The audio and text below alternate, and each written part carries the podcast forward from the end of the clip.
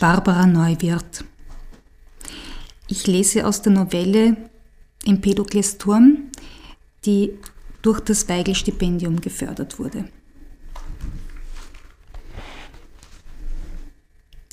Marcellos Route verlief heute anders als früher.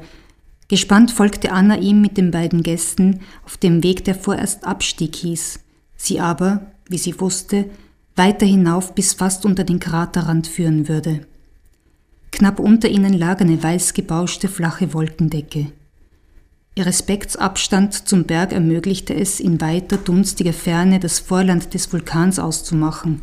Grau gewürfelte Vierecke, mehr geahnt als sichtbar, deuteten das am Gestade des Meeres hingestreckte Catania an.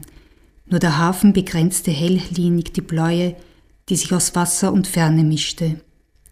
So weit konnte man unter dem Wolkenkranz blicken, aber vielleicht erfand Anna manches auch nur aus ihrer Erinnerung, während die undefinierbaren Farbgrenzen dem ungeübten Auge und den Ortsfremden die unter ihnen liegende Welt zu einem unteilbaren Ganzen werden ließen. An der Hafenskizze entlang nach links verwob sich die Grenze zwischen Wasser und Himmel, und dass Anna die kleinen Basaltinseln zu erkennen vermeinte, die Polyphem dem Odysseus und seinen Gefährten voll Hass nachgeschleudert hatte, war ihrem kindischen Verlangen zu verdanken, ihr bekannte Tatsachen als Gewissheiten in ihrem Leben zu verankern und sich darauf zu beziehen, als wären sie unveränderlich. Gewiss, New York etwa mochte auch in diesem Augenblick an der Ostküste des amerikanischen Kontinents liegen, und niemand behauptete sie dies, würde daran zweifeln. Aber es wäre auch möglich, dass ein Erdbeben die Stadt verwüstet hätte, dass in diesem Augenblick ein immenser Meteor ins Zentrum von Manhattan einschlüge und alle bekannten Strukturen zerstörte. Mit derselben Unsicherheit musste über nicht anwesende Menschen gesprochen werden, über Politiker, die an den Verhältnissen der Staaten zueinander etwas verändern wollten, oder über Menschen, die durch Verwandtschaft, Freundschaft oder aus einem anderen Grund ihre Namen in Annas Gedächtnis geschrieben hatten.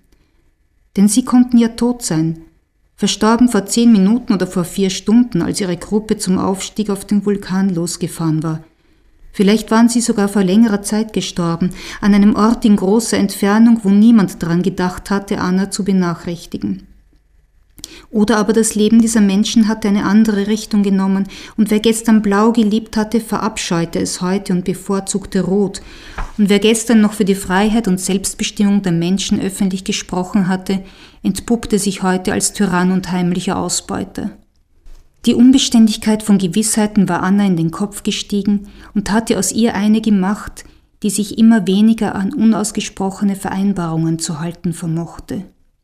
Polyphem hatte Felsbrocken hinter Odysseus und die Gefährten ins Meer geschleudert. Diese Überlieferung war eine Fantasie, an der sie sich beteiligen wollte. Die Inseln, über die dieser Vorfall erzählt wurde, lagen mit größter Wahrscheinlichkeit dort unten im blauen Dunst, aber Anna sah sie nicht. So legte sie sich auf, darüber zu schweigen. Würde man sie ansprechen, so wäre sie den konventionellen Lügen gegenüber nicht verschlossen. Ja, würde sie sagen. Dort vor der Küste liegen diese Inseln und man kann sie mit einem Boot besuchen. Vor allem die größte der Inseln lohnt einen Ausflug übers Wasser. Auf ihr ist vor Jahren eine meeresbiologische Station der Universität Catania errichtet worden. Nun steht das Haus seit längerem verwüstet von Vandalen auf der Anhöhe der Insel fast leer. Manche der Regale und Kästen und Tische finden sich noch in dem für die Besucher versperrten kleinen Gebäude, aber durch ein eingeschlagenes Fenster kann man, auf einer Leiter stehend, die wohl Eindringlinge dort zurückgelassen haben, einige eingelegte Präparate sehen.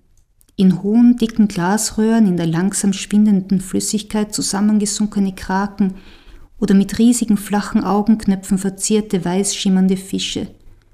Der ausgestellte Tod ist verblieben im zerschlagenen Haus, die Wissenschaft aber vertrieben von dort und damit auch der Blick aufs Morgen. Im Gespräch also würde Anna ihre Zweifel verbergen und sagen, dass die Zyklopeninsel dort vor der Küste läge und in dem Haus auf der Insel sich präparierte Ansichten des Todes befänden. Sie würde darauf verzichten zu betonen, dass alle Angaben bloße Gesprächshypothesen wären, konventionelle Übereinkünfte zur Erleichterung der Beschreibung der Welt, Grundannahmen, die die Welt zu einem Fantasiegebilde machten, dessen Konturen gemeinsam gezeichnet werden. Indem man die individuellen Ideen von den Konturen der Welt so genau wie nur möglich in Erfahrung brachte und reproduzierte, konnte man die Sympathie der Menschen gewinnen und sie von einem tiefen Verständnis überzeugen. Was sie gesehen und erzählt hatten, musste nur zur Beschreibung der eigenen Erfahrungen und der selbst erlebten Bilder wieder benutzt werden, und schon wurden diese Menschen beglückte Opfer der Illusion eines Einklanges. Anna selbst hatte sich früher so in die Köpfe und Herzen der Menschen gesprochen, deren Leben kurzfristig begleitet. Doch allzu schnell war sie des Spiels überdrüssig geworden, das Interesse war erlahmt, der Triumph zu leicht errungen. Danach war das Diffuse ihr erstaunlicher und reizvoller erschienen, und sie war gegangen und hat sich gelöst im Gehen und war schon weg und hat Flüche und auch Tränen überstiegen dabei. Die alte Welt, sie stets die neue.